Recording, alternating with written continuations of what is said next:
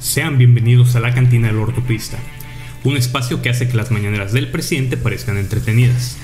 Yo soy Joel Galindo, su cantinero de confianza, recordándoles como siempre que nos puedes escuchar por YouTube o la plataforma de podcast de tu preferencia. El día de hoy le vamos a mandar un cordial saludo a los residentes de ortopedia en la 58 en la ciudad de León, Guanajuato, de parte de su maestro, el doctor Jesus Guerra, que dice que se pongan a estudiar en serio y no solo vean los videos. Yo sé que les es difícil respetar a alguien que hace TikToks, pero es su maestro, así que háganle caso, no sean cabrones. También le vamos a mandar un saludo a los muchachos de la Iniciativa Integral Médica Politécnica y del Comité Permanente de Publicaciones Médicas, quienes me invitaron hace algunos días a platicar sobre el abordaje diagnóstico del paciente con dolor de hombro. El video lo pueden encontrar en Facebook, obviamente les dejaré el enlace en la descripción por si le quieren dar una revisada y también los invito a que se suscriban a las páginas de estas iniciativas y las compartan, ya que tienen unas propuestas bastante interesantes. Sin mucho más que agregar, te invito a que te sirvas el veneno de tu preferencia, ajustes tu cinturón y me acompañes en el episodio de hoy. Revisaremos el tema de fracturas de húmero proximal. Comencemos.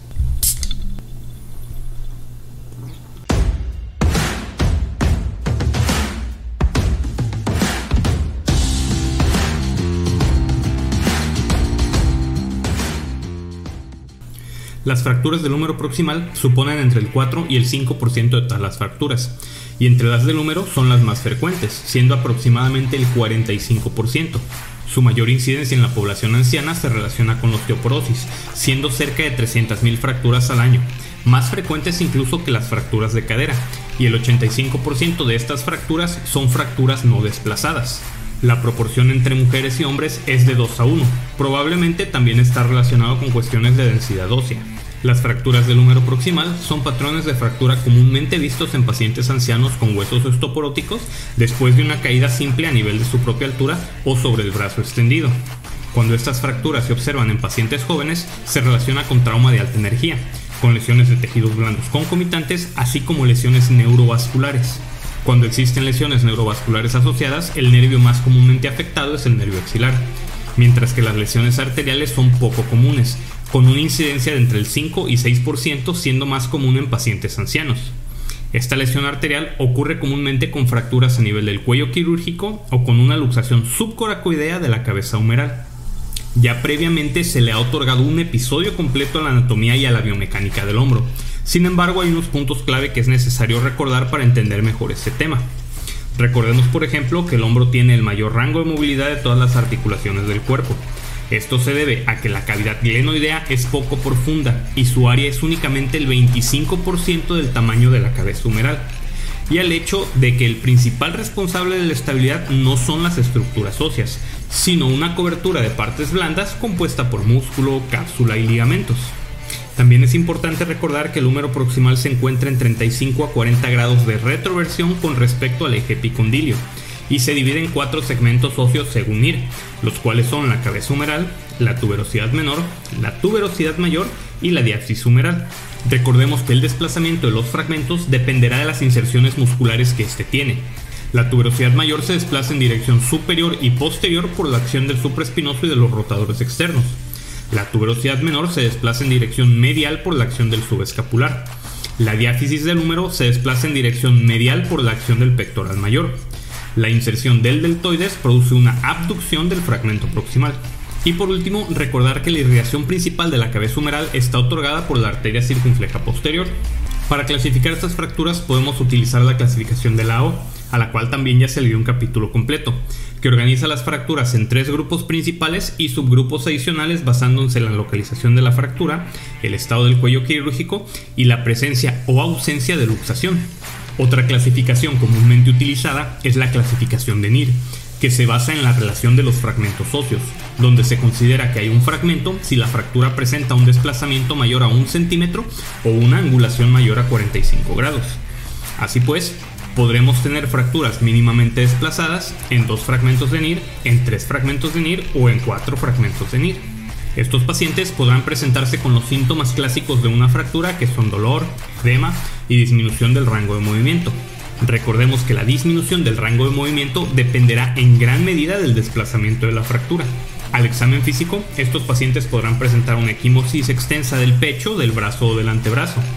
Es importante también realizar un examen neurovascular, ya que recordemos que el nervio axilar puede estar dañado de forma común, por lo cual es importante determinar la función del músculo deltoides y la sensación de la cara lateral del hombro.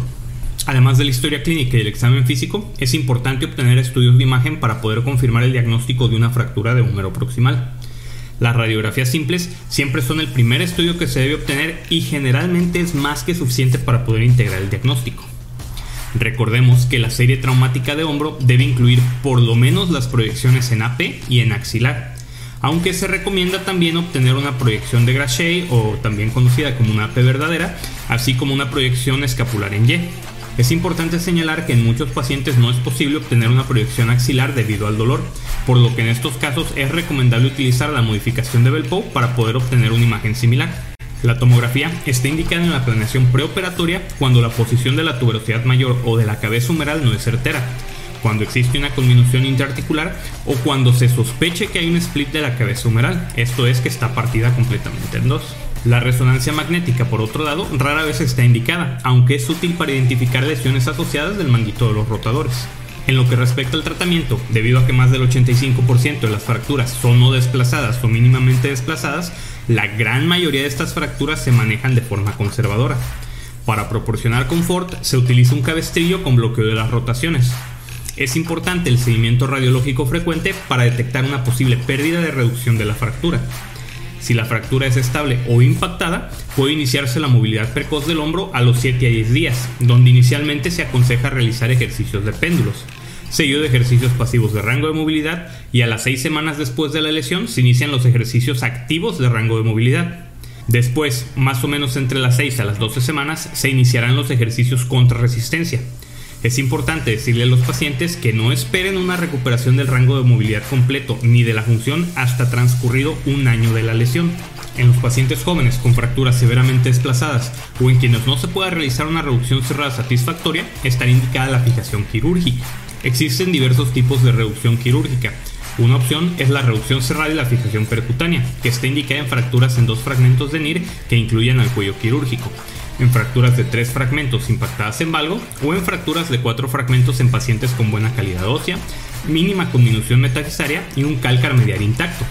Sin embargo, este tipo de tratamiento tiene una tasa de complicaciones considerablemente más alta comparado con la reducción abierta y fijación interna, con la hemiartroplastía o con la artroplastía reversa de hombro.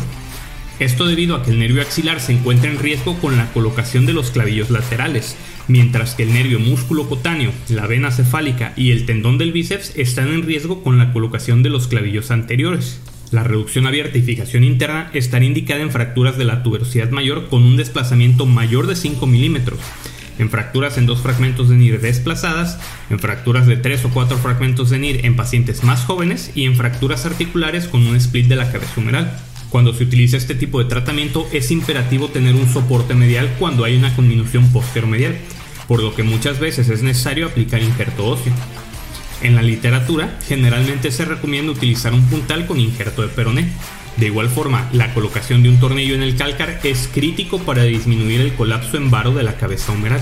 El enclavado endomedular estará indicado en las fracturas del cuello quirúrgico o en las fracturas en tres fragmentos de NIR que involucren la tuberosidad mayor, así como en las fracturas del húmero proximal con fractura diafisaria asociada.